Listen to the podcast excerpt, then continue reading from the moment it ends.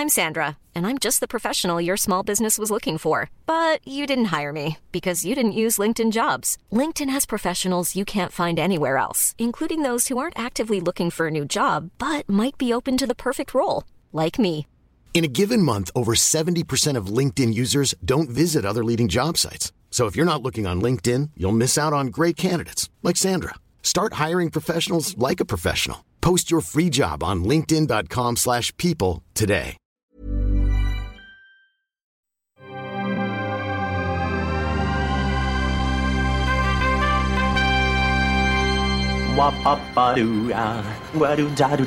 Steven, arrête s'il te plaît, j'ai jamais pu encadrer Michel Legrand. Salut c'est nos ciné, votre rendez-vous avec le cinéma présentement décliné sous sa forme Extra Ball, notre petite sortie de route raccourcie mais savoureuse tout de même qui nous permet de prendre le temps d'aborder une sortie au cinéma ou en Blu-ray comme on va le faire là tout de suite en causant de Cops and Robbers d'Alex Chung qui sort chez Spectrum Films dans une très belle édition dont on va parler avec mes camarades Arnaud Bordas, salut Arnaud, Salut Thomas. et Stéphane Moïsaki, salut Stéphane. Salut Thomas. C'est nos ciné Extra Ball spécial Cops and Robbers et c'est parti. Un amalgame entre la coquetterie et la classe. Tu es fou. Enfin, si ça te plaît. Cops and Robbers 1979 à l'origine, c'est signé par le réalisateur hongkongais, je l'ai dit, Alex Chung. Ça nous raconte la traque de cambrioleurs par un groupe de policiers déterminés et c'est une belle découverte pour nous tous. C'est ce qu'on peut dire, Arnaud. Ouais, ouais, tout à fait. C'est vrai que les- bah, c'est le, le film d'un réalisateur qui s'appelle Alex Chung et euh, qui a fait partie un petit peu de la ce qu'on a appelé la nouvelle vague hongkongaise qui en gros s'est échelonnée entre la fin des années 70 et le début des années 80 et alors euh, qu'est-ce que c'était que cette nouvelle vague? C'était des gens euh, comme Alex Chung comme la réalisatrice Anne Hui euh, comme Tsui Hark aussi qui vient de là. C'était des gens qui avaient beaucoup bossé à la télé précédemment. Alors il faut, il faut ressent- resituer un peu le contexte de- de- de- du cinéma hongkongais de cette époque-là. Dans les années 70 jusqu'aux années 70 on va dire le cinéma hongkongais, euh, le cinéma, hein, je parle, hein, Oui. euh, c'était un, cinéma qui donnait essentiellement des, des drames en costume, euh, des opéras, euh, des choses comme ça, des projets assez prestigieux. Quoi. Et on n'avait pas beaucoup, par exemple, de, de, de polar ou de choses comme ça. Et en fait, la télé s'était accaparé ça. Et donc, toute cette jeune génération de réalisateurs ont fait des polars à la télé, souvent avec des choses qu'on voyait pas au cinéma, c'est-à-dire avec un, un univers social, bon, auquel le genre du polar prête le flanc en général, Oui. mais un univers social assez marqué, voire même des fois euh, où ça dérivait vers la chronique sociale un petit peu. Et ils ont fait leurs armes là-dedans, quoi, tous ces, ces jeunes réalisateurs. Et en fait, voilà, on arrive à la fin des années 70 où ils commencent à investir le cinéma. Alors c'est une période un peu aussi spéciale parce que c'est la période où on commence à parler de la rétrocession qui va arriver en 97. Et donc les, les, les films se font, euh, euh, je crois que les, les premières tractations, il me semble, c'est vers 1980 si je dis pas de bêtises. Donc dans cette période-là, il y a une période un peu d'incertitude euh, sociale à Hong Kong et les films se font dans... Il y a, il y a beaucoup de films contestataires. Oui. Euh, On sent très bien l'angoisse euh, voilà, ouais, a- de voir la mainland China se rapprocher. bah, euh, je crois que c'est l'enfer des armes qui a été Oui, notamment, de, ouais. de qui a été totalement euh, euh, censuré à l'époque. Mhm. hein. Et donc y a, y les réalisateurs, il y, avait un, comme ça un esprit un peu contestataire ou en tout cas qui visait à décrire la société parce qu'ils sentaient arriver ce, bientôt la, la, la mainmise de la Chine qui allait reprendre le, le pouvoir.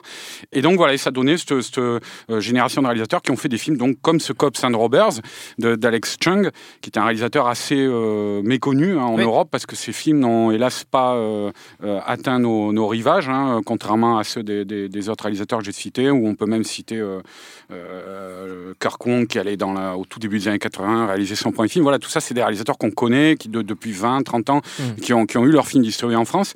Et, et Alex Chung, non, je, crois que Cops and Robbers, mais c'est même pas sûr, parce que je suis même pas si au final il a fait partie de la programmation. Il y a quelques années, il était passé au Forum des images.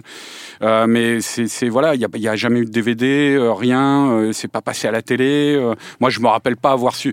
Je sais que Dionnet, à l'époque, dans les années 90, dans, dans son cinéma de quartier, Jean-Pierre Donnet sur Canal+, il a fait découvrir beaucoup de polars hongkongais. Euh, il me semble pas que ça soit passé à cette époque-là. Donc, c'est- une vraie découverte de, de pouvoir voir ce, ce film qui est un petit joyau, hein, vraiment, euh, de la période. C'est un, un film, mais bon, après, je vais laisser peut-être un petit peu parler Stéphane, hein, qui est un film vraiment qui est brillamment mis en scène, très bien interprété, qui est, enfin voilà, une, une vraie curi- curiosité euh, qu'il faut vraiment pas rater. euh, En tout cas, euh, si vous aimez le cinéma de Hong Kong de cette période-là. Stéphane Ouais, moi je vais partir un peu sur un truc un peu perso, euh, c'est-à-dire que moi j'en ai bouffé du film de Hong Kong euh, dans Ouais. les années 90 surtout parce que comme j'habitais dans le quartier chinois, je descendais en fait acheter euh, des vagues, enfin prendre des vagues de laser en fait et, et les mater et, et comment dire euh, et, euh, et même j'avoue les ripper sur des cassettes pour pour, pour pouvoir les revoir et tout ça etc etc. Donc oui c'est moche mais c'est pas grave. Pas je les avais payés, j'avais loué quand même. Oui. Et, euh, et en fait j'en ai bouffé et celui-là je suis jamais tombé dessus.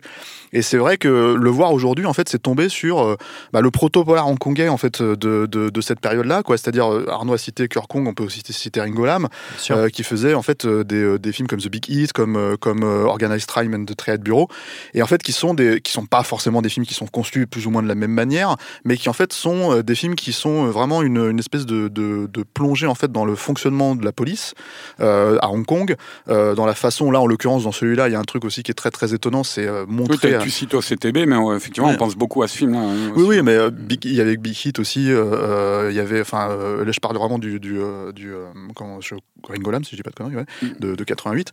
Et en fait, euh, et non pas le Cœur Kong de 98, qui est le film américain, euh, qui est son premier film américain, mais, euh, Mm. mais euh, et qui était sorti chez HK, donc euh, c'est le, le Big Hit de 88. je fais, mais on s'y retrouve. Hein.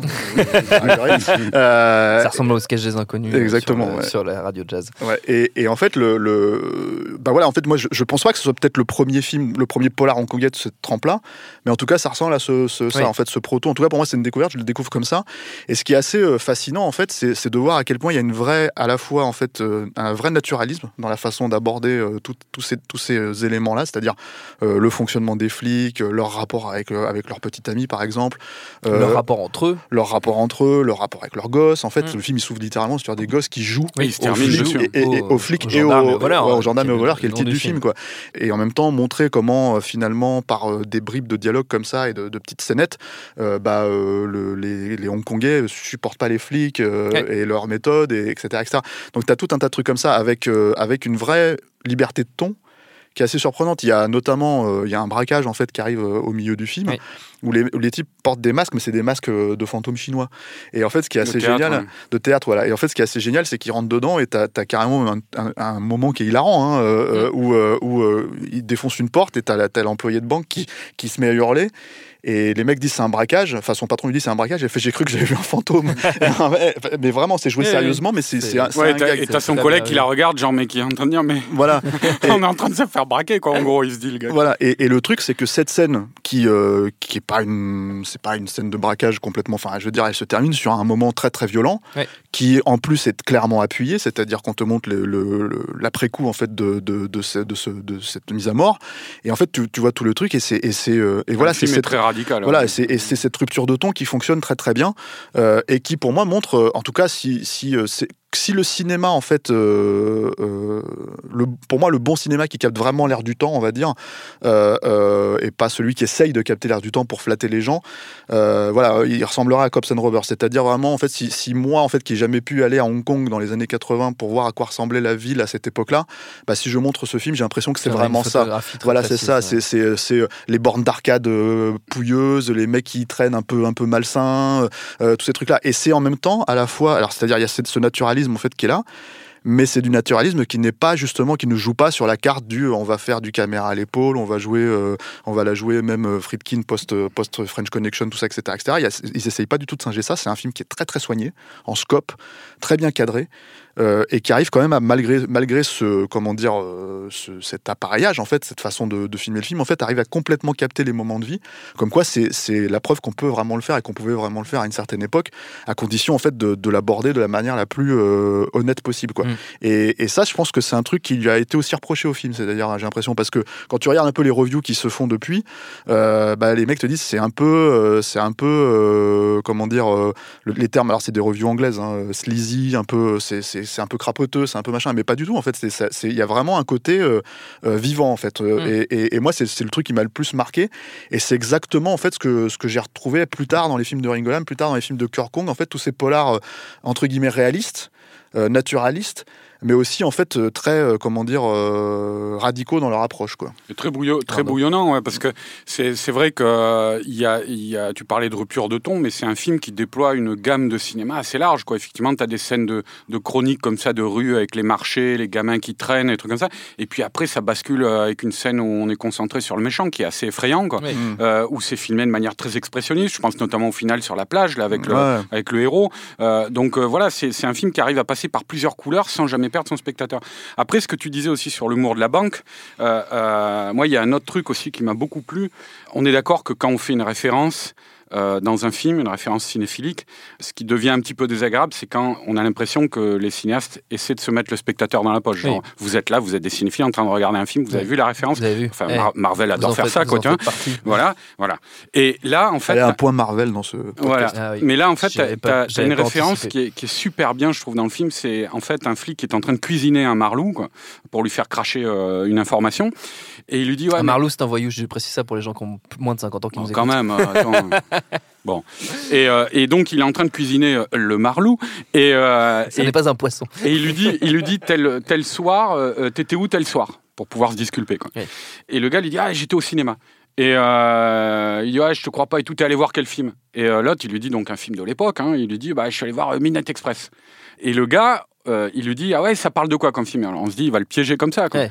Et en fait, le gangster lui répond euh, Je me rappelle plus, mais il lui répond un synopsis qui a rien à voir. Ah oui, il lui dit Ah bah, c'est un train euh, de minuit, euh, le, le héros il le loupe, ou un truc comme ça. tu vois. Et là, on se dit normalement, le gars, pour, pour rester dans la référence cinéphilique, le gars va lui dire Mais tu racontes n'importe quoi. Et en fait, le flic lui dit C'est pas vrai, j'ai vérifié, le film, il n'était pas projeté ce soir-là. Donc en fait, c'est- très touchant cette idée parce que c'est une manière de caractériser les personnages et de Oui. montrer qu'en fait les gangsters et les flics sont pareils. Ce sont des gens qui vont pas au cinéma, Oui. qui, euh, qui ont, euh, qui n'ont pas cette vie-là. voilà, qui n'ont pas cette vie-là. Et euh, au lieu de te faire rire juste avec la référence pour la Ouais. référence, le mec, il te fait déboucher sur une véritable caractérisation Mm. de personnage.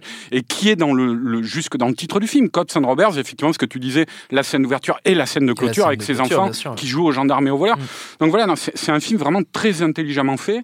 Puis bah, c'est ce qu'on aime, bordel, le cinéma populaire fait comme ça. quoi. Ah, mais oui, c'est ça, c'est ça qui est bon, c'est ça qui est bon. Mm. Cops and Robbers, ça sort Il donc a chez tout dit, le frangin. Spectrum Films, il a tout dit. il a Et tout puis dit, non, on mais il, faut- voir. il faudrait que les éditeurs se mouillent un peu et nous sortent les autres films de Alex Chung parce que euh, il paraît qu'il y a encore d'autres petites perles derrière, quoi, notamment le film suivant.